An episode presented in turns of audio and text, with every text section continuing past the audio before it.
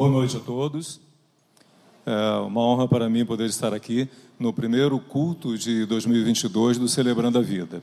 A minha atividade pastoral ela não era estar à frente de uma igreja local, um ministério específico, e meus primeiros 15 anos de ministério foi atuando como capelão. Eu tive o privilégio de ser o capelão do Hospital Evangélico do Rio de Janeiro, na Tijuca, 10 anos e meio, e eu sempre gosto de enfatizar é, o que a gente fazia. Não era só entregar um folhetinho lá, orar e ir embora, não. Entrava às vezes nove da manhã e às vezes é, 11 horas da noite era a hora que eu estava saindo de lá. Pastor Rogério, a gente se conheceu na época, eu era capelão é, do Hospital Evangélico lá na Tijuca. E uma das coisas que sempre eu fui atrás é procurar entender por que, que a gente adoece tanto.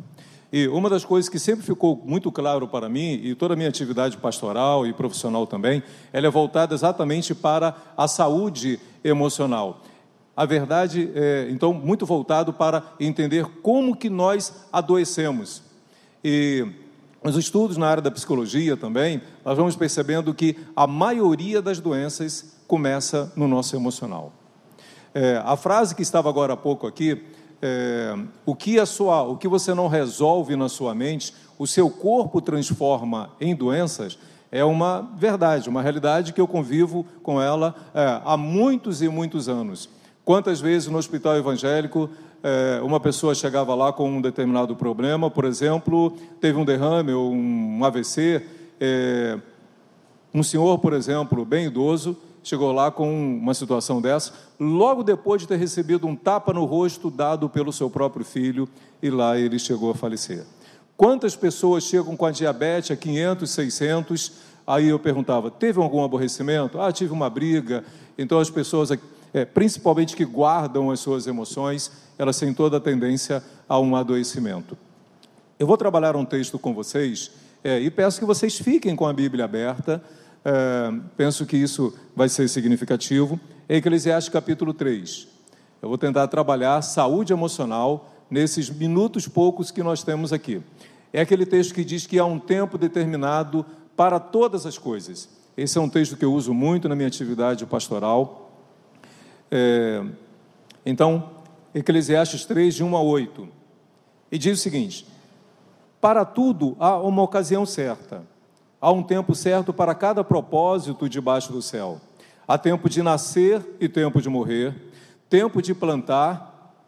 E veja, se você nunca percebeu isso, na maioria das traduções a gente vê o seguinte: tempo de colher, não é isso? A NVI está escrito: tempo de é, arrancar aquilo que foi plantado, tempo de arrancar o que se plantou, tempo de matar e tempo de curar, tempo de derrubar e tempo de construir tempo de chorar e tempo de rir, tempo de prantear, que é um choro profundo da alma, e tempo de dançar, tempo de espalhar pedras e tempo de ajuntá-las, tempo de abraçar e tempo de se conter, tempo de procurar e tempo de desistir, tempo de guardar e tempo de jogar fora, tempo de rasgar e tempo de costurar, tempo de calar e tempo de falar, tempo de amar e tempo de odiar tempo de lutar e tempo de viver em paz. Vamos orar? Deus bendito, muito obrigado. Nós lemos a tua palavra e te peço, ó Deus, em nome de Jesus, que seja tão somente o Senhor a ministrar, ó Deus, as pessoas que estão participando desse culto aqui e as que estão também participando em casa e aquelas que é, haverão, ó Deus, de assistir essa palavra também em outro momento. Que seja o Senhor a cuidar. Em nome de Jesus é a minha oração. Amém, Pai Santo. Eu tenho falado muito no é, no meu trabalho, tanto no atendimento quanto nas ministrações, de perguntar às pessoas o seguinte: qual é o teu tempo? Qual é o teu tempo do momento? O que, que está se passando com você? Aí nós lemos esse texto aqui, um texto dando a importância do tempo. É, nós sabemos que é, são as mais variadas situações da nossa vida, né? aquilo que a gente tem é, passado. E uma das coisas que eu tenho percebido é que a gente acaba adoecendo quando a gente não vivencia ou não respeita o tempo que a gente está passando. Se eu perguntar agora para vocês, uma pergunta que eu uso muito: como você está se sentindo? O que, que está acontecendo com você? O que, que vai no seu coração? Paralelo a essa pergunta, tem uma uma, um, um versículo, que é a oração de Davi, no Salmo 139, versículo 23, quando ele diz o seguinte: Sonda-me, ó Deus, e vê o que há dentro do meu coração. E também costumo dizer que o grande perigo dessa oração é porque pode ser que Deus resolva respondê-la. E, meus irmãos, Deus só responde verdades.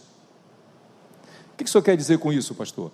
É que pode ser que algumas verdades elas sejam tão dolorosas, mas tão dolorosas que a gente tem medo de, é, de ouvi-las, tem medo de entrar em contato com elas. E a gente fala o seguinte: ah, deixa para lá.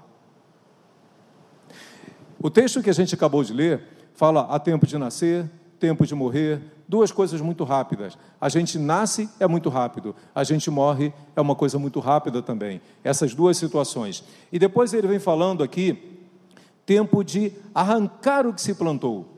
E eu quero que você comece a, olhar para dentro de você e ver o seguinte: quantas coisas foram plantadas dentro de você, talvez na sua primeira infância. Os chineses têm uma frase que diz o seguinte: dá-nos uma criança até os sete anos de idade e depois podem pegá-la de volta. Sabe por quê? Porque tudo que uma criança ela vê, ouve e ela vê, ela interpreta. E algumas dessas coisas ficam plantadas aqui dentro. E às vezes dá um trabalho para a gente poder tirar depois, não é? Sonda-me, ó Deus, e vê o que, há dentro do meu coração, Senhor. Quantas coisas podem estar aqui dentro? Quantas marcas emocionais, quantas coisas aconteceram, entraram praticamente no nosso DNA psicológico. Algumas dessas experiências, elas são tão marcantes que pode passar décadas e décadas e décadas e a gente nunca esquece. Ontem, atendendo uma pessoa, ele comentou que ele estava conversando com a, a irmã da sua bisavó, uma senhora de 99 anos de idade. E, num determinado momento, aquela senhora disse o seguinte: O meu pai, ele não quis comprar um vestido para mim da, do batismo da Igreja Católica, né? eu acho que era isso. Meu pai não quis comprar um vestido para mim de batismo. Ele gostava mais da minha irmã do que, do que de mim. Quantas coisas podem ter entrado ali na mente dessa senhora, e veja, ela aos 99 anos, colocando uma coisa que aconteceu lá na primeira infância dela, lá no primeiro momento da sua vida. Quantas coisas podem estar dentro da gente e a gente nunca esquece. Lembro que teve uma, uma pastora, é, e ela resolveu fazer essa pergunta do como você está se sentindo para a mãe dela. Uma pastora também, 73 anos de idade, uma nordestina retada, aquela mulher que, uma líder, uma pessoa muito atuante, mas como que existem marcas emocionais, independente da função, da, da, da ação que a pessoa tenha na sua vida, como que tem marcas lá no fundo da alma. Aí a mãe dela, que era uma referência para ela, é, ela no sábado pela manhã, vendo que a mãe não queria se levantar, a mãe com sintomas de depressão, aí a, ela pergunta: Mãe, diz para mim, como a senhora está se sentindo? A primeira coisa que aquela senhora de 73 anos disse foi o seguinte: a minha mãe não podia ter me abandonado, filha. Eu só tinha seis anos de idade. Por que, que ela me deixou? Por que, que ela me abandonou? Quantas coisas ficaram guardadas dentro dessa senhora. E às vezes uma mancha, sua vida vem assim, ó, numa direção, de repente tem uma pancada dessa, mexe no emocional, a pessoa pode ir por um outro roteiro, por um outro caminho de vida. Quantas coisas podem estar entrando, quantas coisas podem ter entrado. E, e eu sabe uma das coisas que a gente aprende é que pessoas feridas, elas acabam ferindo outras pessoas também. Pessoas machucadas, mesmo que não tenham uma consciência, a vontade racional de estar machucando, mas elas acabam machucando também. Não dá para a gente entrar em tantos pontos aqui, mas eu quero que você enfatize muito isso daí. Tempo de arrancar aquilo que foi plantado. Se você fizer essa oração, sonda, meu Deus, e vê o que, que há no meu coração. E se Deus chegar e dizer o seguinte, filho, você tem uma tristeza na sua alma, Aí talvez você possa vir com outros conceitos. Não, Senhor, eu não tenho tristeza, não. E a gente, eu tenho 58 anos de idade, e desde que eu sou criança, nós cantamos um corinho, principalmente nas nossas igrejas batistas, que esse corinho, ele não, essa frase, ela não condiz com a palavra, que é a seguinte, que o crente está sempre sorrindo, mesmo quando não dá. Eu pergunto, isso é uma verdade? Você está sempre sorrindo mesmo quando não dá? Já reparou que em alguns momentos parece que existe uma ditadura da felicidade, que você é obrigado a ser feliz mesmo verdadeiramente estando triste? Então a gente vive um tempo hoje onde todo mundo tem que estar muito bem, todo mundo tem que estar feliz. Aí a pessoa às vezes mostra uma felicidade estampada aqui e esconde uma tristeza lá no fundo. A gente costuma fazer o seguinte: a deixar para lá. Eu tenho usado uma, eh, uma, uma simbologia que é a mesma, nós vamos fazendo com as nossas, com as nossas emoções, nossos sentimentos. É como se a gente estivesse numa praia e as nossas coisas ruins, as nossas emoções estivessem dentro de uma boia. E ninguém pode ver essa boia. E nós também não queremos vê-la. E a gente faz isso, a gente afunda.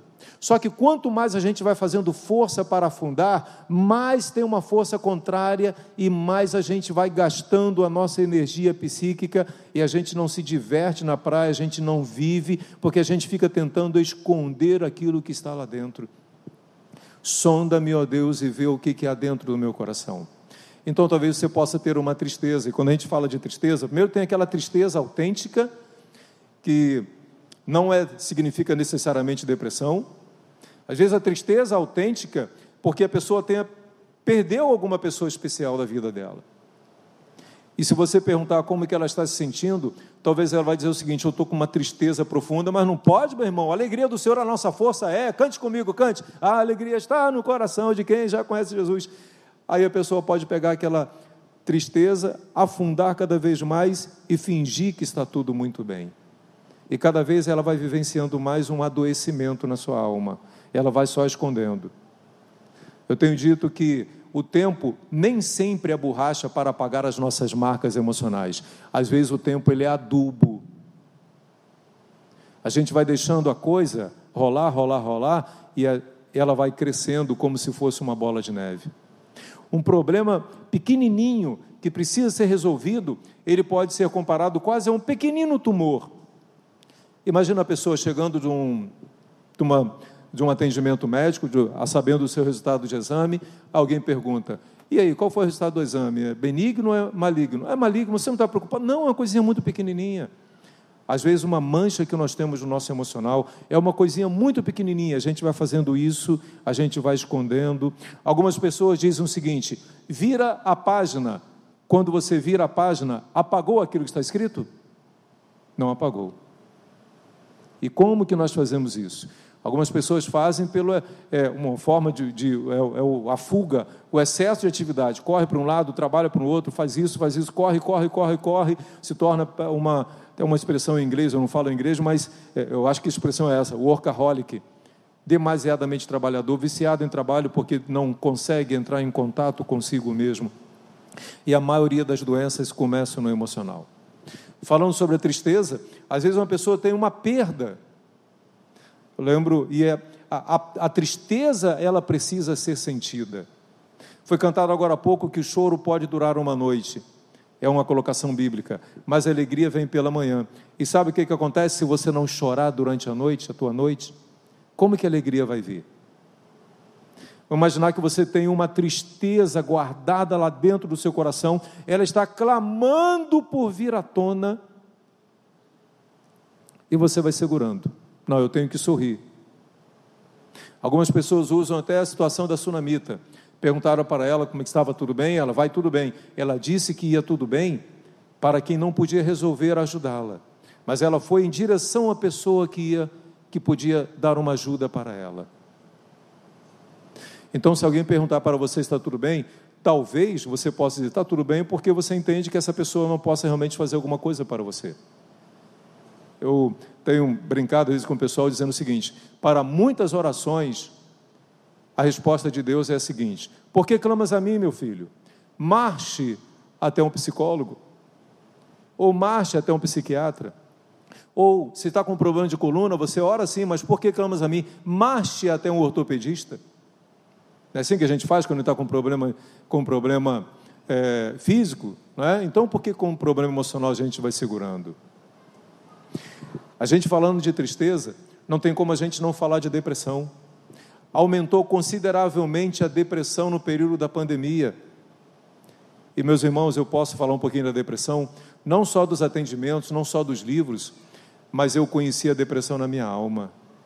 Eu precisei buscar ajuda com psicólogo, eu precisei buscar ajuda com psiquiatra. E vou dar uma informação para vocês, uma estatística: 80% das pessoas em depressão pensam em suicídio, 20% tentam, 10% conseguem. A cada 45 minutos no Brasil, uma pessoa tira a sua própria vida.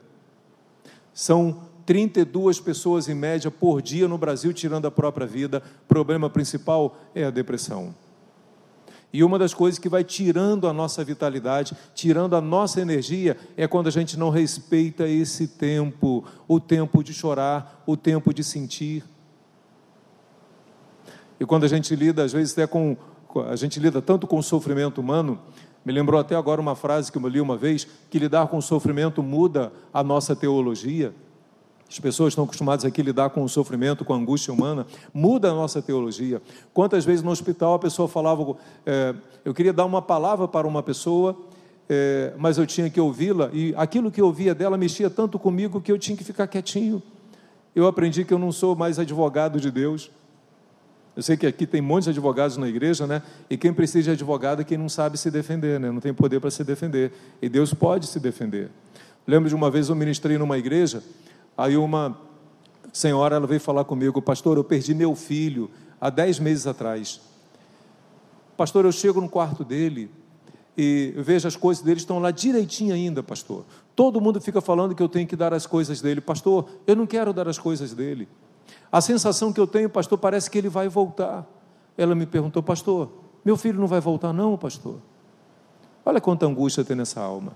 Olha quanta dor tem nessa alma ela precisa ser acolhida. Permissão e acolhimento, deixar a pessoa falar aquilo que ela está sentindo. E eu gostaria de colocar isso para vocês. A saúde emocional, ela pode começar inclusive em casa. Quantas pessoas nas nossas casas, quantas vezes nas nossas próprias casas, é, a gente precisa buscar ajuda fora porque não tem um acolhimento em casa. Uma pergunta que eu uso muito, eu acabei de falar aqui, é: como você está se sentindo? Imagina você fazendo essa pergunta para as pessoas da sua casa. E dê a essa pessoa permissão e acolhimento. Deixa a pessoa expressar tudo que vai no coração dela. E ela se sentindo aceita, ela vai perceber que ela é, pode expressar os sentimentos sem correr risco de ser rejeitada, sem correr risco de ser desprezada. Deixar a pessoa expressar as suas emoções, seus sentimentos, não significa contribuir para que a pessoa possa fazer tudo o que ela pensa em fazer. Então o texto aqui ele fala tempo de chorar, tempo de expressar a emoção. Às vezes a emoção está tão presa que se a gente não coloca ela para fora, ela somatiza. Olha a expressão de Davi: enquanto eu me calei, secaram-se os meus ossos. Enquanto eu não coloquei para fora aquilo que eu sentia, aquilo que passava em mim, o meu corpo somatizou. Psicossomática, psico ou psique, alma, soma, corpo. A emoção começa aqui, o sentimento. Para cada emoção, sentimento significativo, existe um correspondente no físico. E pode se manifestar na pele, algumas pessoas, elas ficam com manchas vermelhas ou roxas, de repente. A gente acha que é de repente, mas quantas coisas podem ir assim, ó? Podem, é, é, quantas situações elas têm um histórico? É, os sintomas têm um histórico.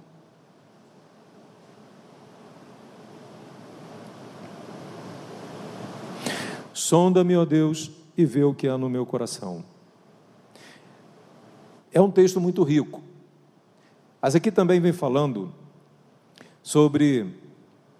É, antes de eu falar do, do, outro tema aqui agora, do ponto aqui, o versículo que eu tenho usado muito é Provérbios 13, 12. Olha que versículo que, na minha concepção, esse versículo ele é a base da psicossomática. Ele diz o seguinte: a esperança que se adia adoece o coração, mas o desejo realizado é árvore de vida, rejuvenesce. Talvez você tenha vontade de colocar alguma coisa para fora e você não coloca para fora, ela fica aqui presa dentro de você e ela vai somatizar, ou vai se manifestar na tireoide, ou no coração, ou no pâncreas, ou no fígado, no rins, ou no estômago, no intestino, no baço, na pele, que é o maior órgão, o cabelo pode cair, em todas as áreas do organismo. A esperança que se adia adoece o coração. Quantas coisas existem guardadas dentro de nós? Quantos sonhos? Algumas pessoas elas sonham em fazer algumas coisas e elas vão sempre adiando. A esperança adiada adoece o coração.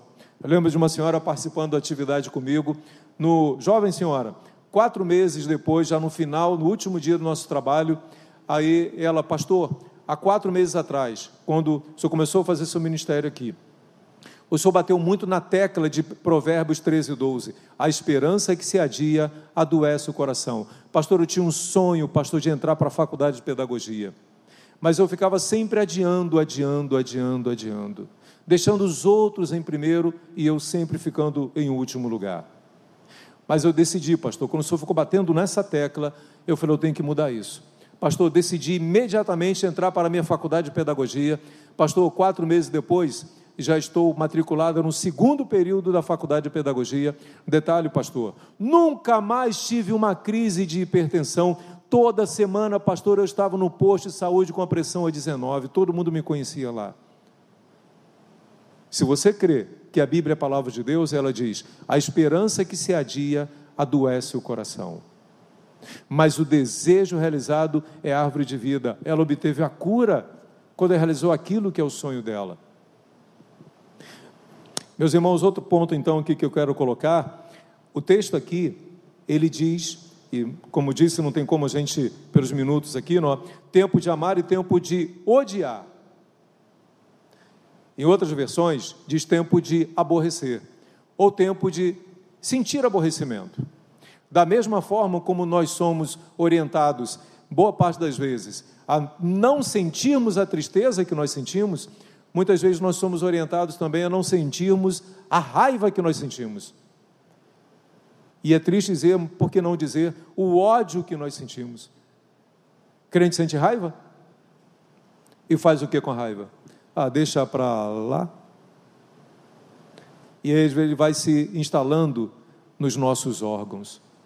Às vezes uma pessoa tem um aborrecimento, ela não manifesta, a pele fica vermelha ou roxa, e aí a minha pergunta é: e se essas manchas elas pudessem ser traduzidas em palavras, o que, que elas diriam?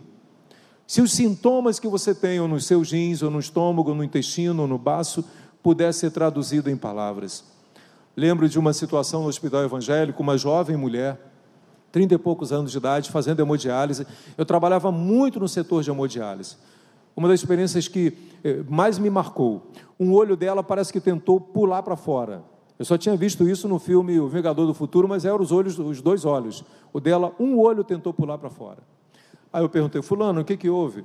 A voz da passividade.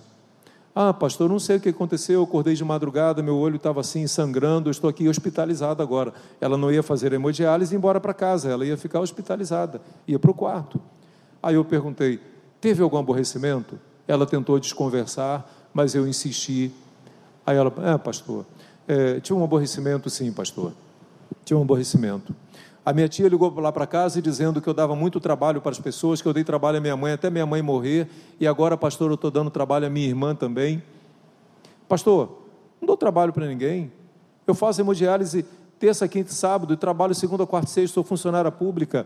Aí eu perguntei, como que você se sentiu quando a sua tia disse isso?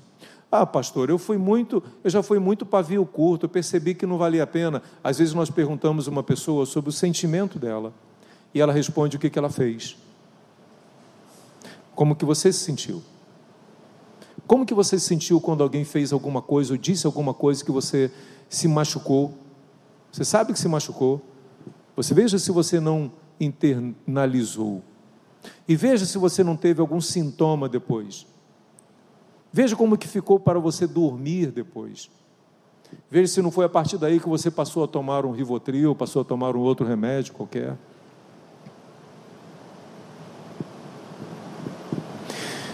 Lembro-me também de uma experiência de um, um médico não evangélico, não cristão, se eu não me engano, budista. Ele falou, pastor, eu não estou conseguindo abaixar a glicose daquela da fulana de tal, lá do quarto tal. É, me ajuda lá, conversa com ela lá para ver se ajuda alguma coisa lá. Aí cheguei lá, uma jovem senhora, 42 anos de idade, com a diabetes lá em cima, já tinha cortado o dedão do pé. Aí eu perguntei, cumprimentei, perguntei como é que ela estava. A linguagem linear, não tinha emoção naquela linguagem. Não tinha emoção. Não tinha sentimento. Uma linguagem muito retilínea, fria. Não sei o que acontece comigo, para eu minha glicose não abaixa, para poder voltar para casa, os médicos não estão conseguindo. Aí, ok, no segundo dia, na segunda visita que eu fiz, eh, olá, como que como as coisas estão, como você está se sentindo? É, aí, tudo bem. Aí eu fui e perguntei, você por acaso tem alguma coisa guardada dentro de você? Alguma mágoa de alguém? Não, Deus me livre, mágoa eu. De jeito nenhum senti mágoa de alguma pessoa. Sinto mágoa de ninguém, eu perdoo todo mundo facilmente. Amém. É, não consegue fazer isso, amém. É, perdoar facilmente, amém. Eu preciso aprender isso. Né? É, aí na outra vez, uma outra vez eu cheguei e perguntei como é que está. Pastor, hoje eu não estou nada bem. Opa, agora tem altos e baixos. Agora tem emoção ali, ó. Então me conta, o que, que houve? Pastor, toda vez que a minha irmã vem aqui, pastor, ela me enche a paciência. Minha irmã me perturba, pastor. É mesmo. Aí fui dando linha para ela falar, fui deixando ela falar. Aí ela foi tirando coisas guardadas lá de dentro. Eu ajudei ela a entender que ela tinha mágoa da irmã, desde que ela era. Eu perguntei, desde quando você tem mágoa da sua irmã? Ah, pastora, a lembrança que eu tenho desde que nós éramos adolescentes.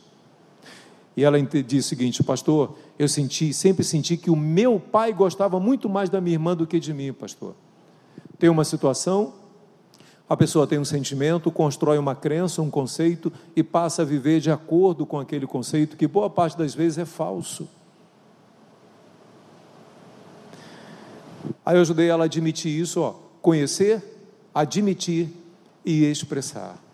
Conhecer, admitir e expressar. Ela conheceu, ela admitiu que era verdade.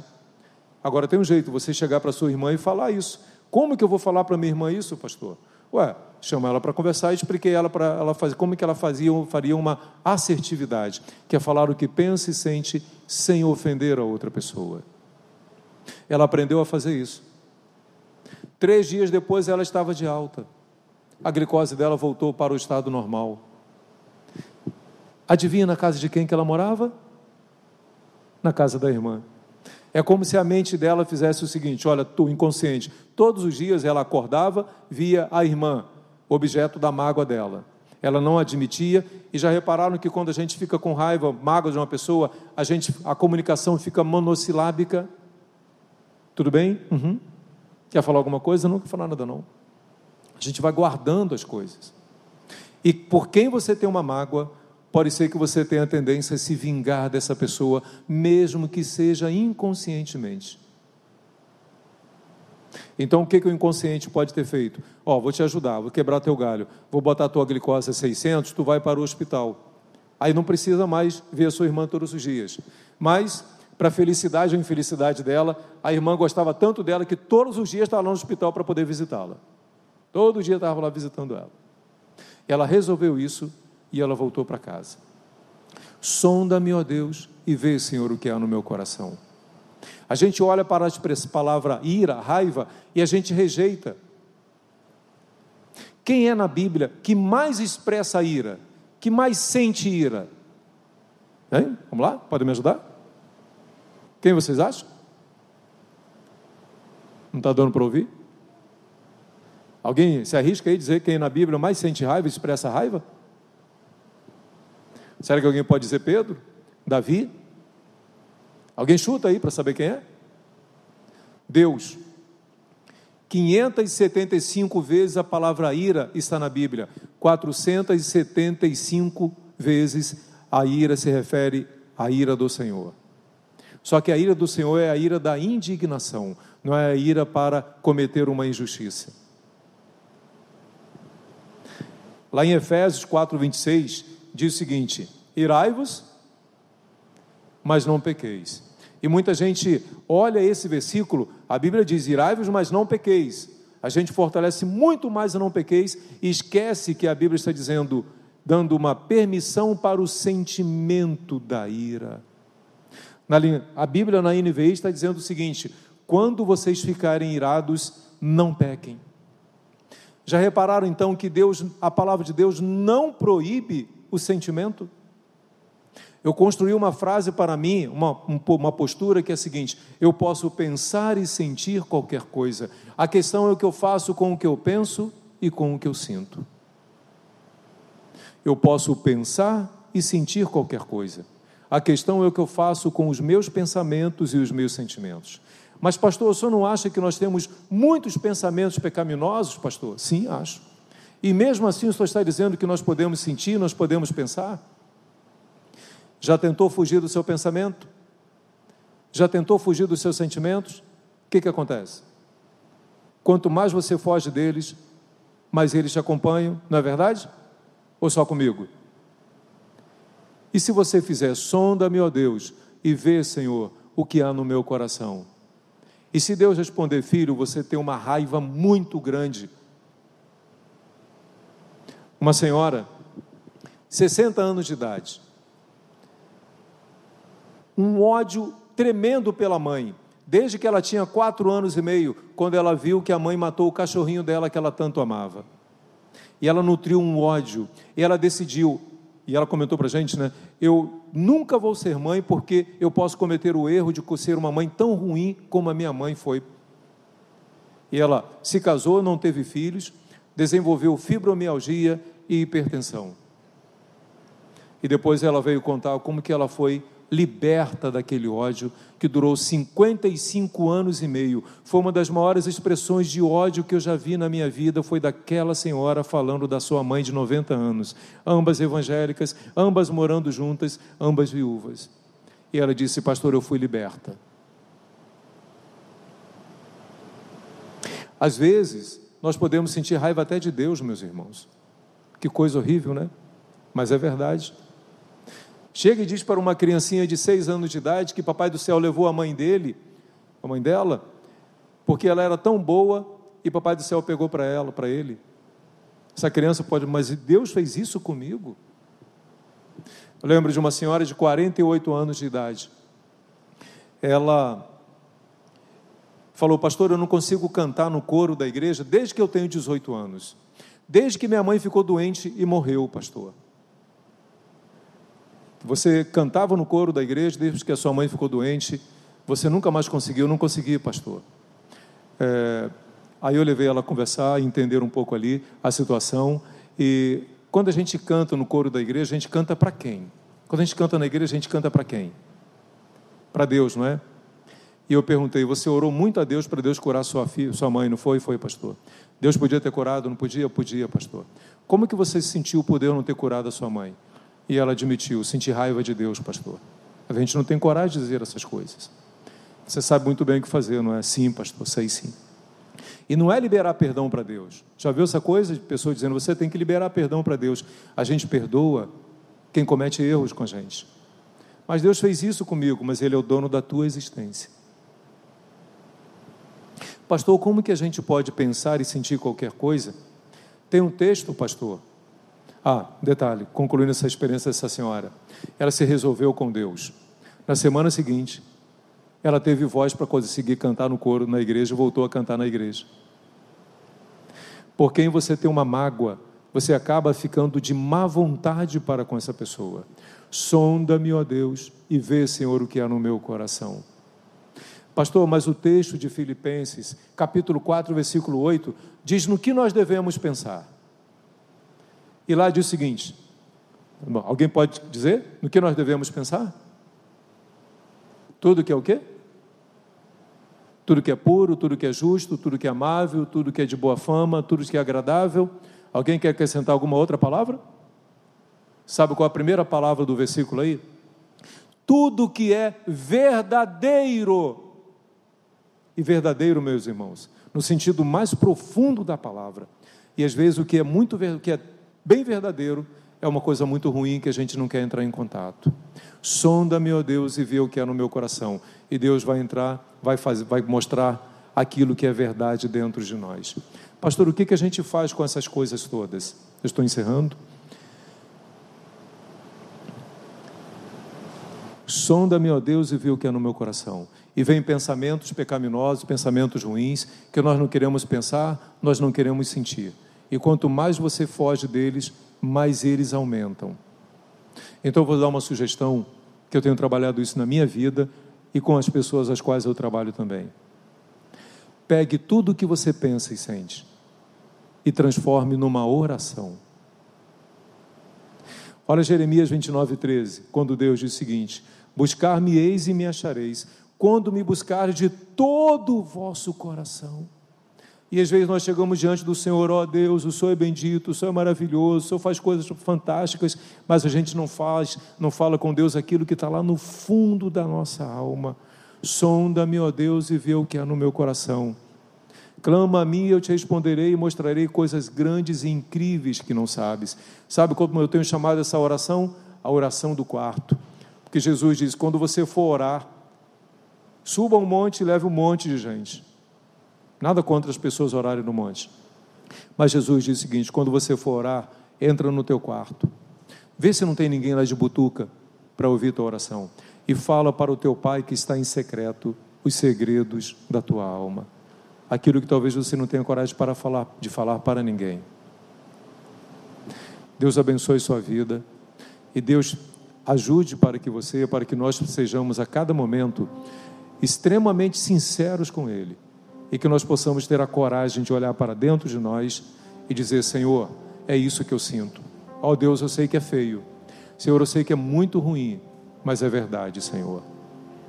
Deus nos abençoe, Deus nos acompanhe e Deus nos fortaleça.